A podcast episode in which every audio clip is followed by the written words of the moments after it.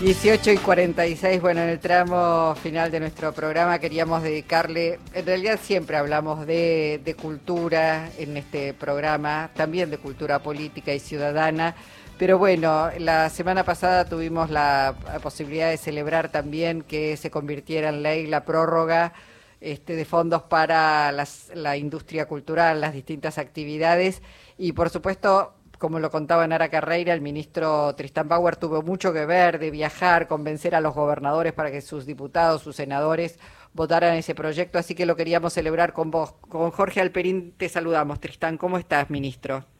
Hola Luisa, hola Jorge, ¿cómo están ustedes? Bien, muy bien. Bueno, celebramos un, un compromiso este, que finalmente se, se cumplió, se transformó en ley, así que eh, bueno, este, eso supongo que es, un buen cierre de año por lo pronto, ¿no? La verdad que me gusta la palabra que usas, porque es una verdadera celebración para nosotros, para la cultura argentina, ¿no? Los para que la para que la audiencia eh, comprenda esta esta celebración durante el gobierno de Mauricio Macri se había sancionado una ley que venía a terminar con estas asignaciones específicas para la cultura, los fondos que van directamente a la cultura, que después de muchos años de lucha y de trabajo se habían conquistado, tanto para el cine como para el teatro, como para la música y esa maravilla que es el sostenimiento de nuestras bibliotecas populares, ¿no? Bueno, la ley sancionada del macrismo decía eso y si no corregíamos esto, ahora a fin de año se acababan esos fondos específicos. Gracias. Eh, sí, te escucho, Jorge, te escucho. Eh, no, Tristán, te iba a decir que eh, en este tiempo que muchos hablan de que es la era de la incertidumbre y hay que acostumbrarse a vivir en ella, creo que para la gente de la cultura la certidumbre de que se cuenta con recursos, de que el Estado va a seguir apoyando la actividad cultural es fundamental, ¿no? Sí, sí, por eso fue esta, esta lucha que la verdad que yo tengo que agradecer muchísimo a todos los artistas, a los trabajadores, trabajadoras de la cultura, a los diputados, a Carro sobre todo, a Pablo Carro que, que es el que presenta el proyecto, a los diputados que lo acompañaron y que lo votaron, y ahora por suerte, como muy bien decía Luisa, que con una amplia mayoría, creo que fueron 57 votos, se votó en el Senado, con la cual ahora la vamos a poder promulgar como ley, para tranquilidad de, todos los trabajadores y trabajadoras de la, de la cultura nacional y para el país todo, ¿no? Porque es fundamental mantener estas actividades y fundamental mantener a nuestras bibliotecas populares. Claro, Tristán, y, ahora que decís es fundamental y estamos hablando de, de eh, las manifestaciones culturales, entre ellas el cine. Se viene del 3 al 13 de noviembre el Festival Internacional de Cine en la ciudad de Mar del Plata. Todo, por supuesto, todo un acontecimiento, todo un evento eh, para también para celebrar, por supuesto, porque además tiene magnitud internacional y ya es eh, uno de los este, lugares insoslayables del cine mundial.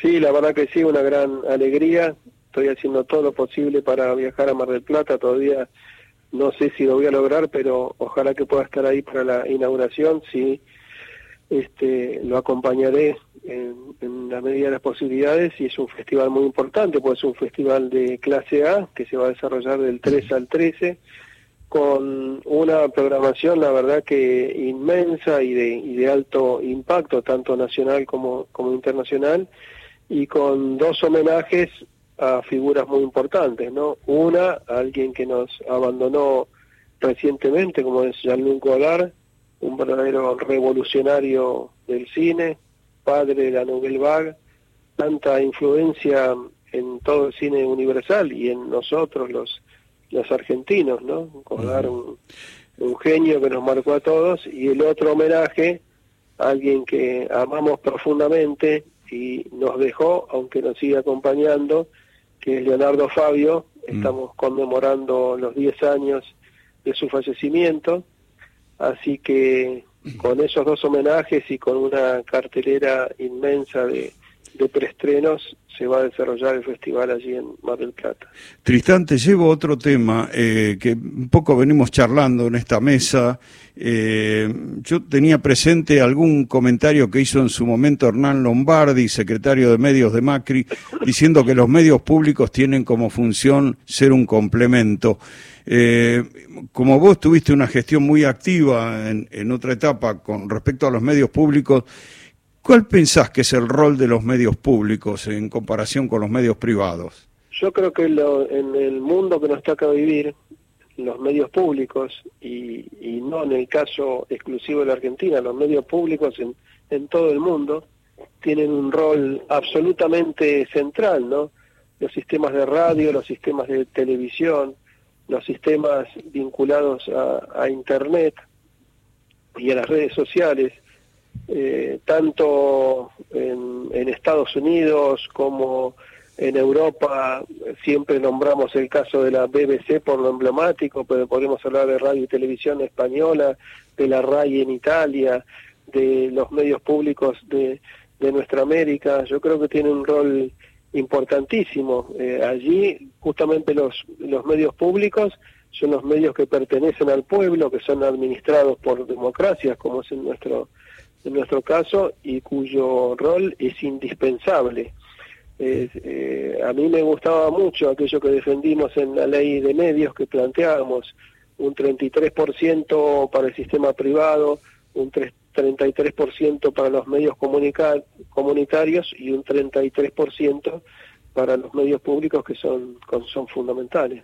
Claro, bueno, eh, todavía hay una deuda de eliminar esos decretos del gobierno de Mauricio Macri respecto a la ley de medios que este, evitaban precisamente la concentración. Eso todavía está por resolverse. Bueno, eso, eso que vos marcás es fundamental, el tema de la concentración y de los monopolios, ¿no? Claro. Yo creo que eh, contra los monopolios hay que luchar con todas las formas de monopolio y mucho más contra los monopolios en comunicación, en comunicación. Sí, una última cosa porque le estamos preguntando a todos los ministros con los que podemos hablar, están sobre el triunfo de Lula, una tu, tu impresión también.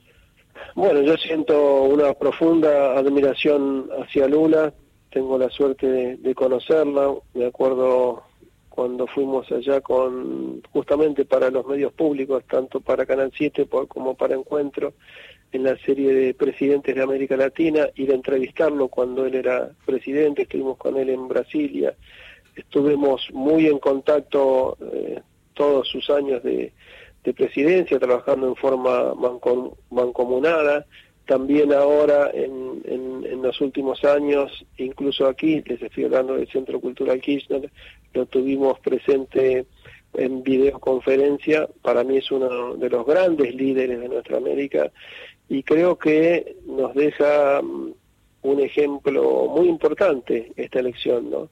Alguien que estuvo perseguido, perseguido por el Lofer, alguien que estuvo preso, preso durante tanto tiempo. Acordémonos que hace muy poco tiempo teníamos una campaña que era Lula libre y bueno, desde esa situación de persecución tan tan terrible que se hizo en toda nuestra América, particularmente en el Brasil, como ahora se transforma en el nuevo presidente democrático elegido por, por su pueblo y estoy seguro que abre, abre una nueva etapa, una nueva etapa que va a ser de enorme felicidad para el pueblo del Brasil, pero también para toda nuestra América, ¿no? Así Sin lugar a dudas. Una, una enorme felicidad. Los pueblos no se olvidan de sus líderes, aquellos que le dieron dignidad y, y por eso Lula pudo vencer todas esas contingencias y, todas esas trabas impuestas por la derecha. y su fuerza, ¿no? y su fuerza a pesar de todo esto, esa, esa energía, ese, ese valor para, para salir adelante. La verdad que verdaderamente admirable. Bueno, Tristán, eh, te saludamos, te abrazamos. Muchísimas gracias eh, por tu participación hoy en Encuentro Un cariño muy grande y vuelvo a, la, a tu primera pregunta.